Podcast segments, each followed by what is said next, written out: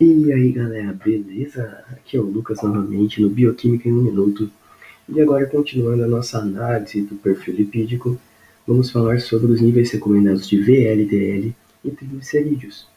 O VLDL, o ideal é manter ele até 30 mg por decilitro.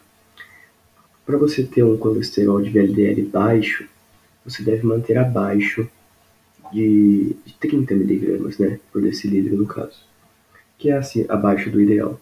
Se você tiver com colesterol VLDL alto, é porque você está acima de 40 mg por decilitro. Já no caso dos triglicerídeos, a gente pode abordar eles quando você está em jejum e quando você está sem o jejum.